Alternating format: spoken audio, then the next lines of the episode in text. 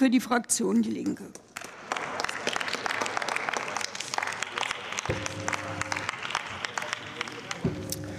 Frau Präsidentin, meine Damen und Herren! Der Weg in die Opposition hat bei der CDU, CSU offenbar geholfen, über die Ausrichtung des Sports tatsächlich mal ernsthaft nachzudenken. In Ihrem Antrag steht viel Richtiges, auch manches, was die Linke seit Jahren gefordert hat. Deshalb werden wir dem Antrag auch zustimmen. Der Bewegungsgipfel soll nun wohl endlich am 13. Dezember dieses Jahres stattfinden.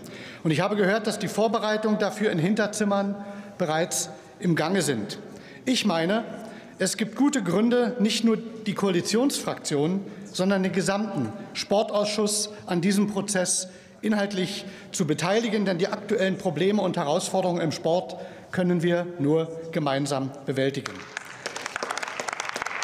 Im Koalitionsvertrag gibt es eine Reihe von Ankündigungen und Versprechungen im Bereich des Sports, die wir als Linke unterstützen. Nur klar ist auch, das, was die Ampel bislang geliefert hat, ist einfach zu wenig. Grund dafür sind mitnichten nur weltpolitische Entwicklungen. Hier geht es auch um hausgemachtes Versagen. Aus Sicht der Linken darf es nicht wieder passieren, dass wie schon während der Corona-Pandemie flächendeckend Sportstätten und insbesondere Schwimmbäder geschlossen werden. Dass der Sport in den bisherigen drei Entlastungspaketen oder Päckchen, muss man ja sagen, keine Rolle spielt, ist ein Armutszeugnis für diese Bundesregierung.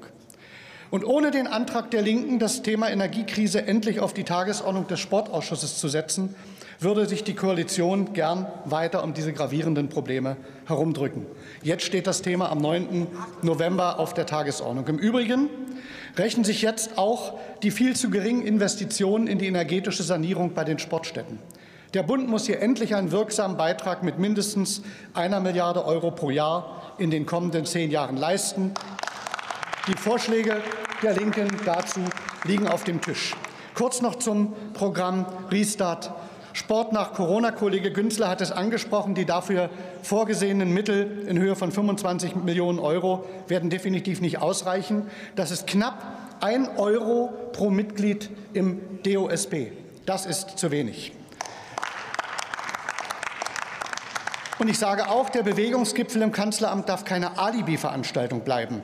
Wir erwarten dort verbindliche Zusagen zur Unterstützung des organisierten Sports in den aktuellen Krisenzeiten.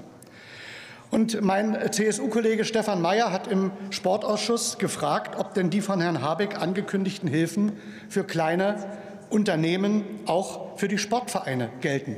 Eine Antwort der Regierung hat er nicht bekommen. Der Antrag von CDU, CSU greift, wie eingangs gesagt, viele Punkte auf, die wir seit langem fordern. Deshalb haben wir kein Problem damit, einem vernünftigen Vorschlag der Union zuzustimmen. Vielleicht wäre es ganz sinnvoll, letzter Satz, wenn auch die Union endlich mal ihre Verweigerungshaltung aufgeben würde und einem der vielen guten Anträge der Linken auch mal zustimmt.